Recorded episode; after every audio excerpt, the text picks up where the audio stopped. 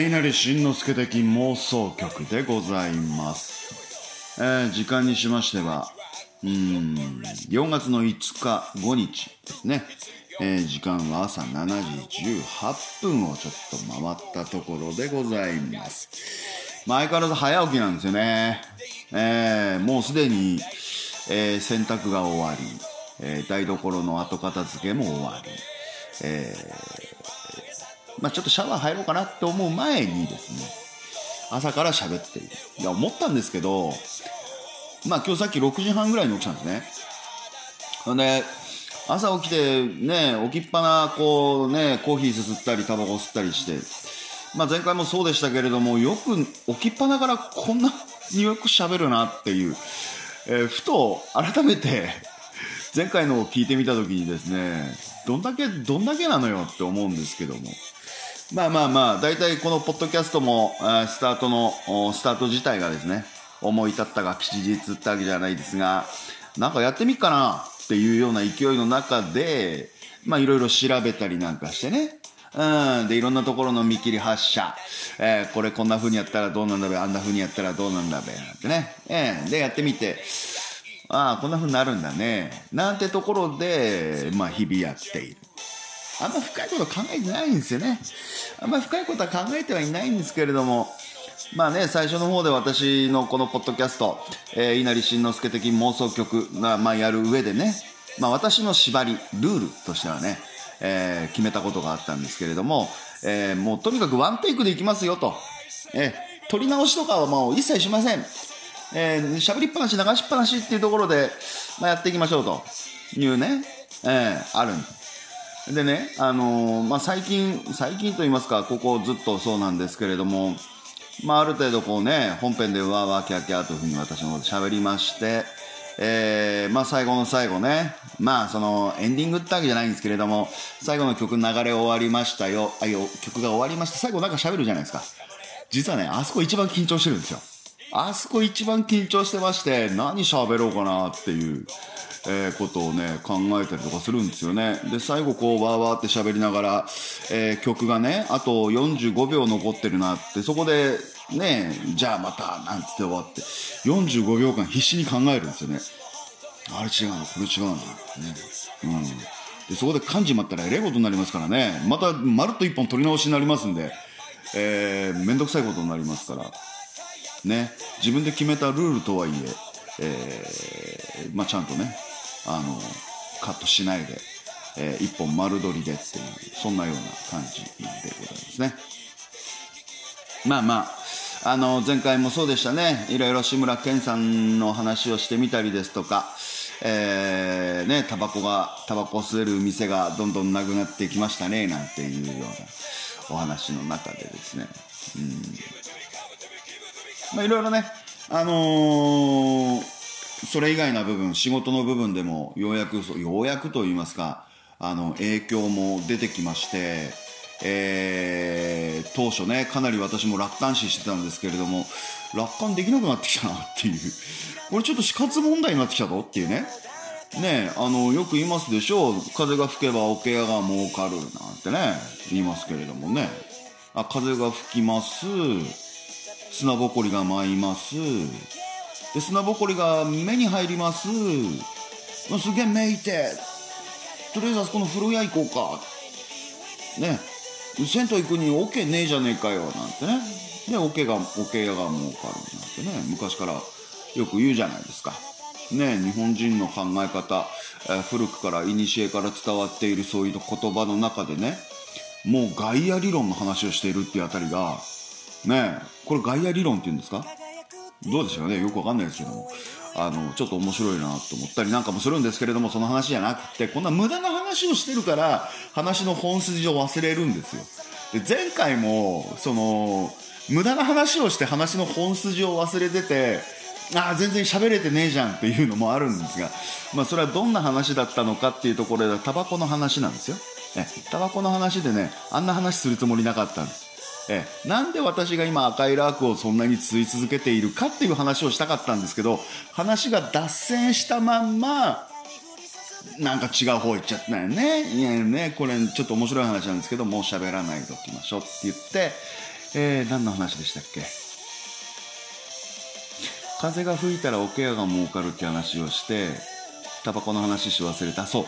う。ね、あの、そのコロナウイルス、ね、ちょっと対岸の火事的な、ね、津軽海峡の向こう側で話してるような話かなってずっと思ったんですけど、そうでもないね。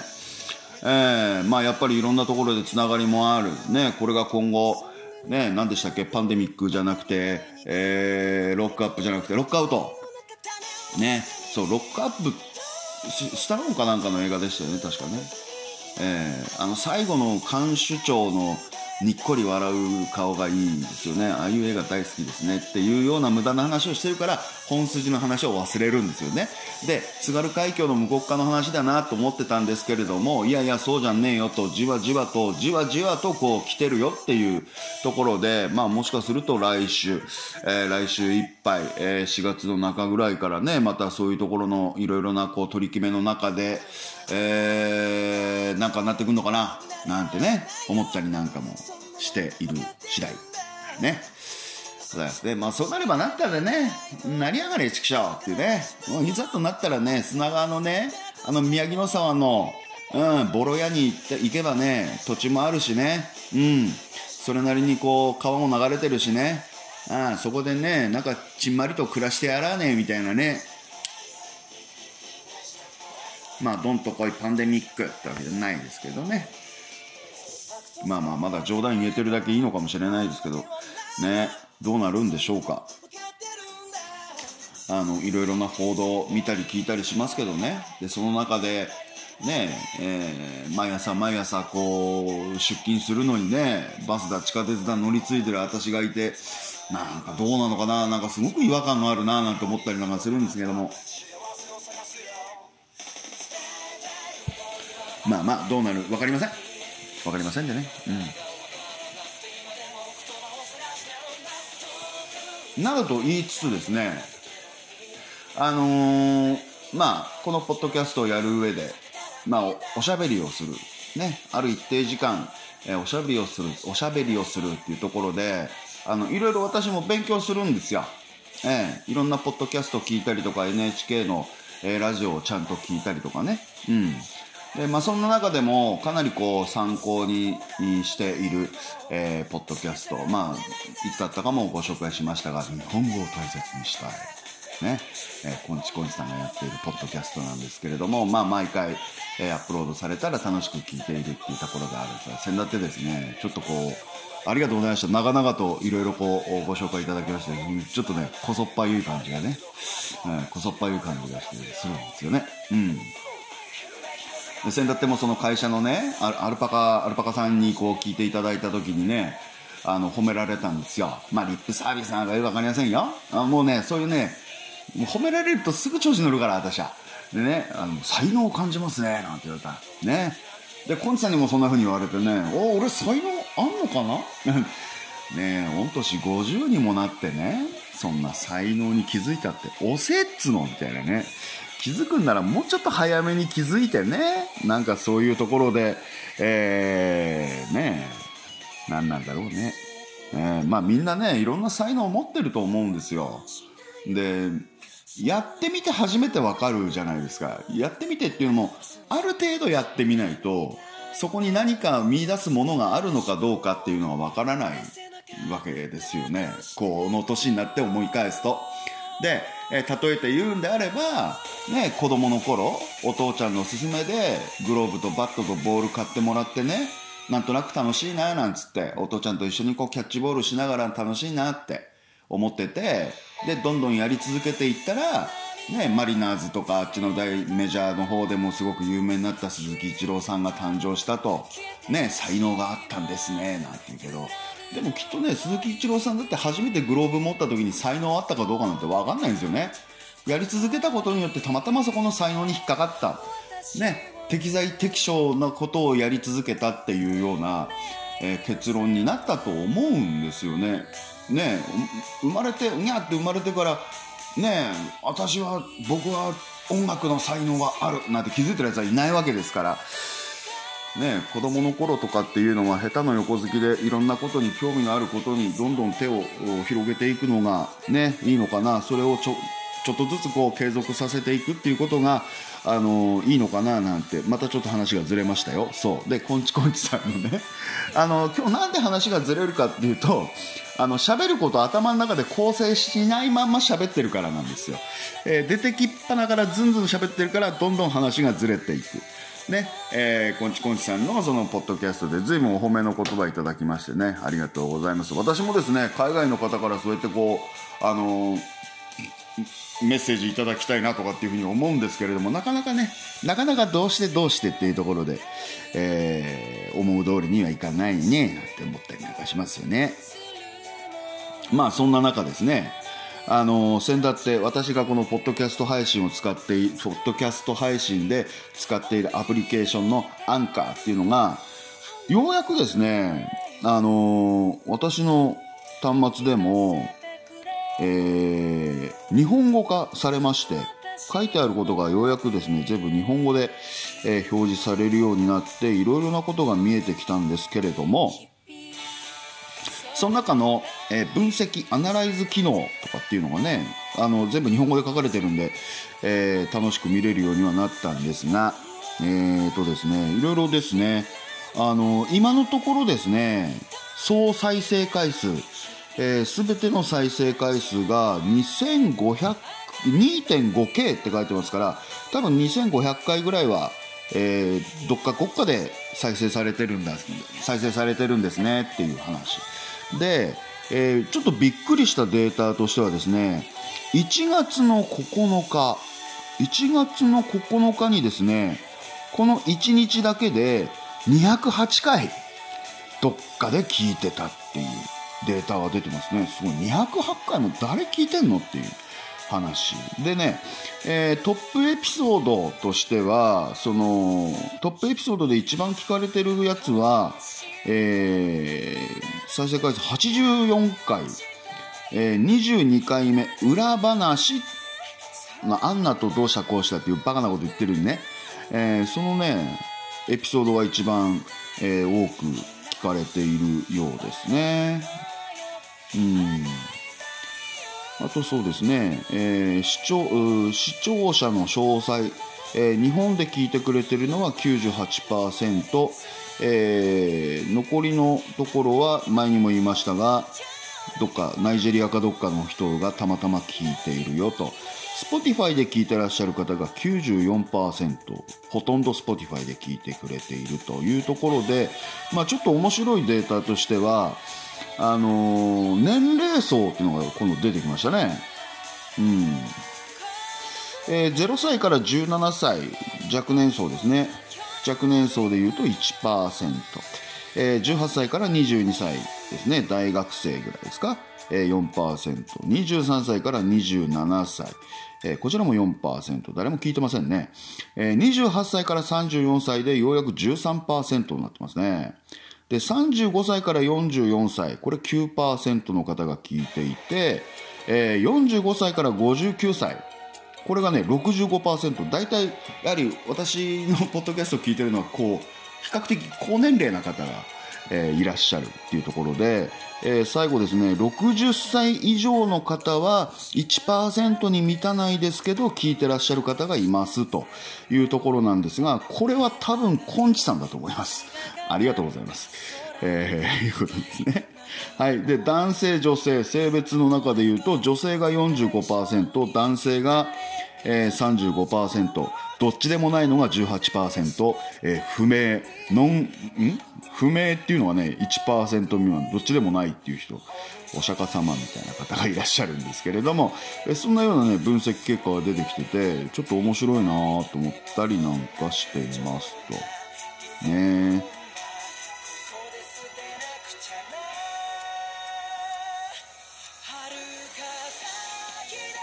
止まっちゃうでしょ？これまとまってないからなんですよ。え。ー、まあまあ、こういうね、話題が止まった時のね、困った時のってのは何？神頼みじゃないですけどね、これはもう天さんが送ってきてくれている、えー、もうね、待ってるでしょ？もうそこでさ、もうこっからまたドキドキするんですよ皆さんね。皆さんと言いますか。どうなの？えー、河北日報が送る占い界の巨匠 C 恵子さんが送るね、えー、今日の運勢。すごいですね、えー、この間も送ってきてくれてますんで、えー、これは3日の日ですね。金曜日おとといの運勢ですね、えー、金曜の夜ようやく1週間終わったなーなんてね、えー、大変な一日だったと思う方もいらっしゃるんでしょうけれどもそんな金曜日あなたはどんな運勢だったんですよ？っていうようなところでまた読んだからといってどうでもないというコーナーでございました、え1月生まれの方。不利な流れになるが疲れた雰囲気を見せない。ん？1月生まれの方は不利な流れになるが疲れた雰囲気を見せないっていうね、えー、これは占いですかね。えー、大体冒頭123月ぐらいまで大体そんな感じですね。2月生まれの方上司の話を聞き仕事を真面目に考えなくなる。なんだこれ。上司の話を聞き仕事を真面目に考えなくなるっていうことはその上司の方がおっしゃった内容が内容ちょっと落胆するような内容だったのかな。ちょっとがっかりしたのかもしれないですね。はい。えー、そんな金曜日だったんですかね。3月生まれの方。自己主張が強くうるさい人だと思われるかも。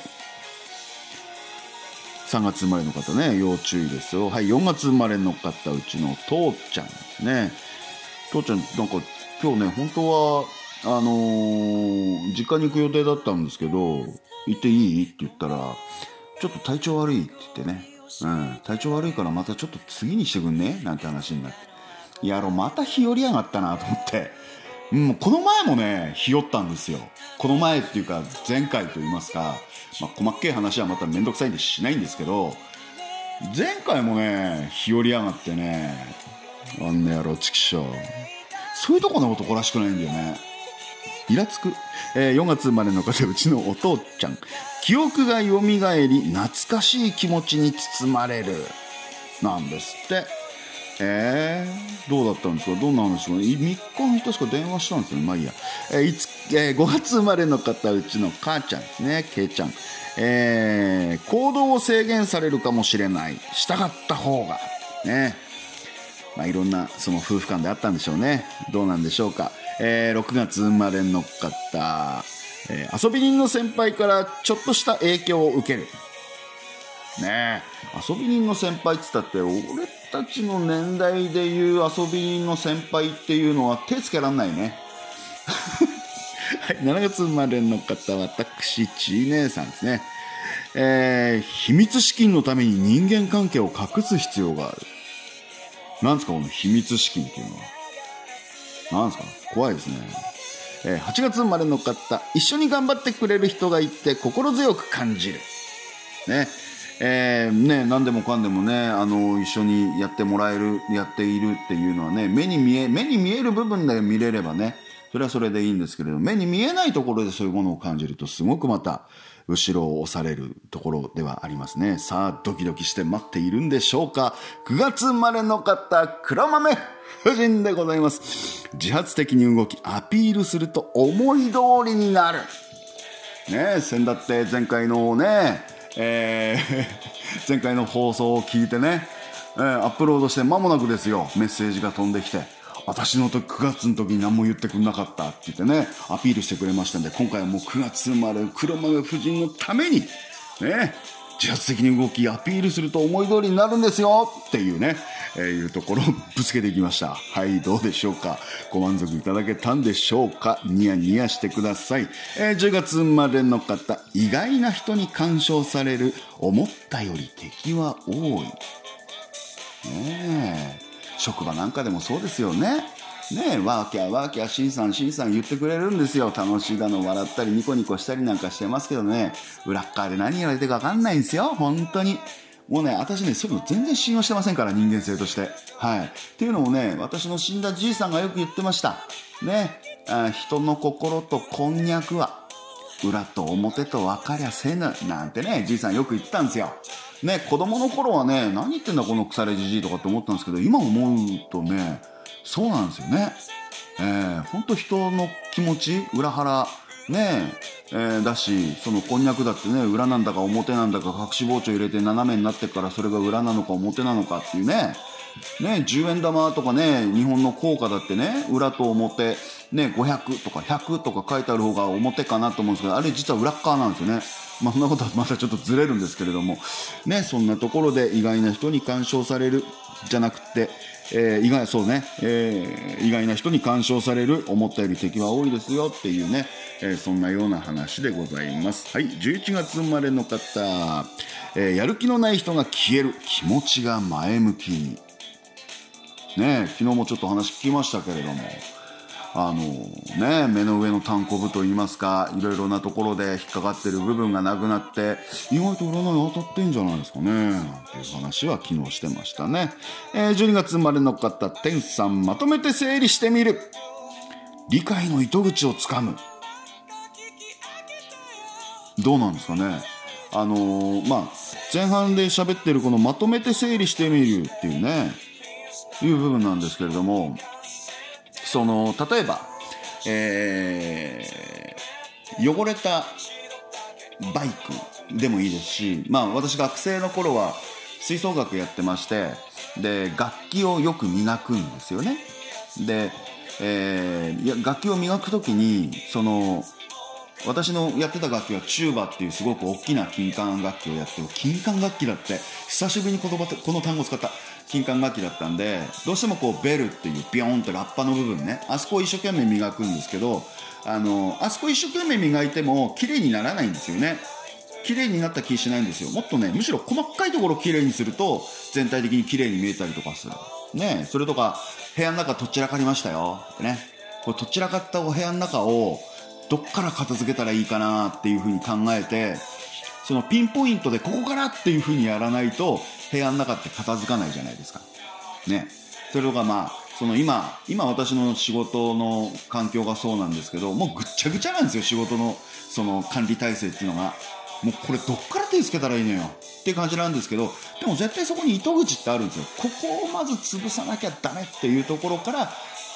ちょっと触るとガッと変わったりとかするんですよね。だからそのマリ模様感みたいにね、爪楊枝でプチってやったらチュルンっていくじゃないですか。あんな感じ、えー、なんかね、そういうなところの話をしてるのかな。まとめて整理してみる理解の糸口をつかむということで、えー、今日の運勢 C 恵子さんが、えー、3日の日はこんな風に言ってましたよっていうね、ところですね。うん。あのー、なんですか、えー、松島支局の方でね、最近天さんが、えー、うろうろしてる中で、そのトイレの トイレの張り紙。ね。トイレの張り紙面白いのがあったら紹介してくださいよなんて話がね要請がありましたんで。私もまあこの間撮ったやつで面白いのがあったんでねこれよく考えるとちょっとトイレできねえなっていうのがあったんで送ってみたんですけどね。どうなんですかね。私その子供の頃炭鉱長屋に住んでましてね。えー、ボットン便所のため置き組置きなんですよ。で和式の便器でねしゃがんで用を足していた。ね。よくだからそのねトイレの花子さんだったりとかね便器の中から夜ねうんこしてると便器の中から手出てくるぞなんていうねあのー、いうような脅かし話なんかもよくありましたよ。でねその全員集合ねえ、ドリフターズの全員集合のあの冒頭コントの中でさ、よくあったじゃないですか。便所から実際に手が出てくるコント。で、志村けんが、うーとかって言いながらっていうのがあったでしょああいうの見ながら本当ね、怖いなと思ってたんですけれども、で、まあそんなね、しんのすけくんも大人になり、ね、えー、上砂川の片田舎だから札幌に出てきてね、その、たぬき工人のところに住んでたおばの家に行くわけですよ。で、おばのところに行った時にね、生まれて初めて洋式便所っていうものを見るわけですよあれ本当に悩みましたあの洋式便器で初めて用を足す時っていうのはどう座っていいのかわからねえっていうのは本当に困って本当ねうんこ我慢してるんですけどまあおしっこはねおしっこはペロンと出してちょんちょろりんってそこにね水溜まってるとこに行っちゃってやりゃいいんだなってあるんだけどこうでっかい方をする時っていうのはさあれ後ろ向きで座るのか前向きに座るのかまあどっちが前なのかっていう話にもなってくるんで微妙なところではあるんですけど一回便所入ってねしばらく考えて使い方わかんないって言ってもう一回出てきてねこれトイレどうやって使うのっていうことをおばに聞いた記憶ってあるんですよね。それぐらいこう衝撃的衝撃的なね便器初体験。えー、なんかそんなようなね、えー、感じもするんですよはい。まあねもし皆さんもそういったところでそのトイレの張り紙えー、面白いのがあったらですね、ぜひ談話室の方にも投稿してみてください。今の談話室誰でも入れるようになってますし、いろいろなその、えー、ツイッターですとか、えー、ツイッターもそうだし、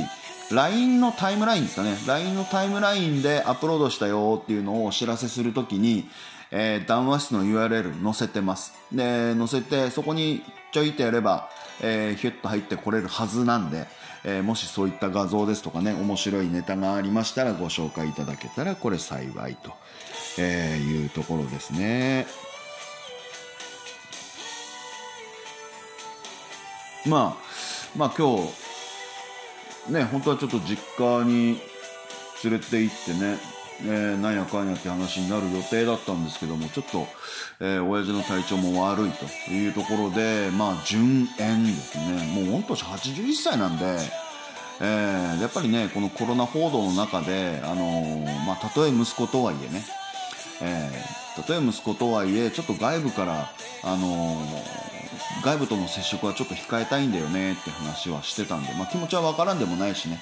うん。で、うちの、その、なんだ、奥さんもあっち行ったりこっち行ったりしてるしね、どこで何もらってきてるかわからないし、ただ発症してないだけで、キャリアかもしれないしね、なんてお互いに、なんていうところで、えー、順延。まあ天気もいいんでね、まあ、熱田村の、えー、ちょいちょい行ってるそのリップルっていうところがあるんですけれども、まあそこ行ってちょっとね、春のご挨拶でも、なんていうことをちょっと考えたり、なんかしたりなんかしたりしたりしてっていう。まとまりがない中、えー、喋っているともうかれこれ27分も喋ってるんですね。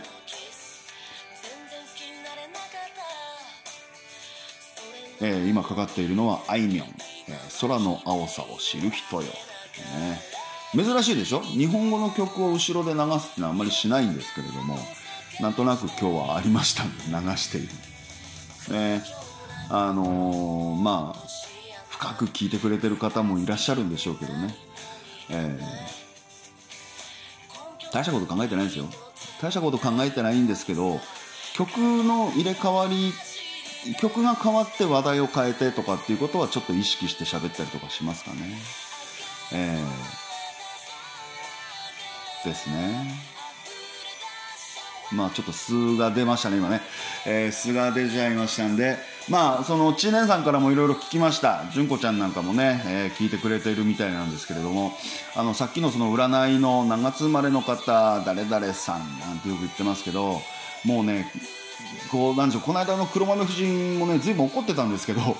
言う、名前呼んでくんなかったってね、怒ってたんですけど、あの感覚的には、さあのロンパールームの世界なんでしょうね。知らないでしょうね、みんな、ロンパールームなんてね。えー、まあ40歳以上、いや40歳、50歳、45歳以上の方ですかね、知ってるのは。えー、子供の頃、ポンキッキと並んで、えー、双璧をなすぐらいな感じで、えー、子供番組、朝の子供番組で、ロンパールームっていう番組があったんですよ。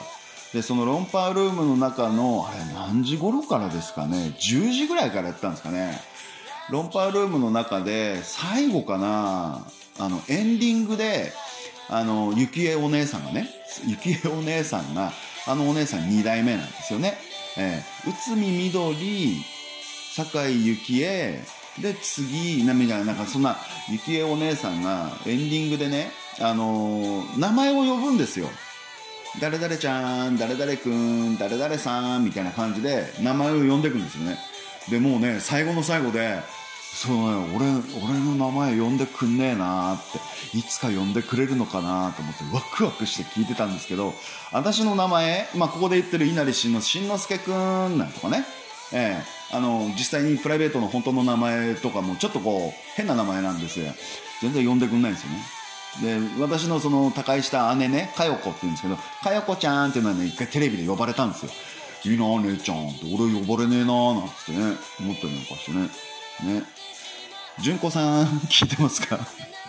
そういうことじゃないですね。純子さん誕生日いつなんですかね？今度教えてください。まあ、じゃあ、あのー、そう、さっきの URL のお尻の方にも、あのー、私のメールアドレス載っかってますんで、えー、メールアドレスにこう直接メッセージを入れていただいてもありがたい。非常に嬉しい、えー、思ったりなんかしますね。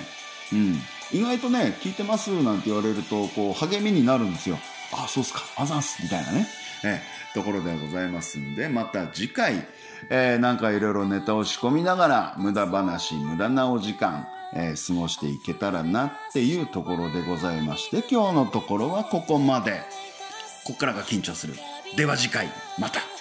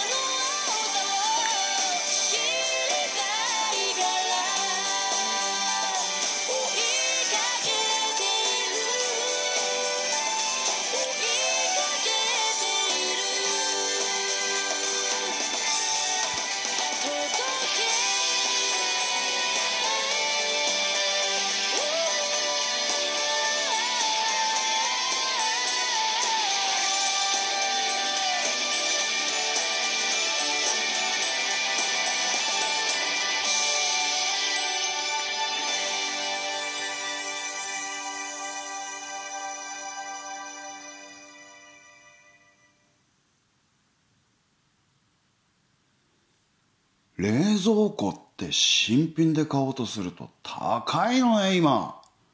びっくりしちゃった。そんな話？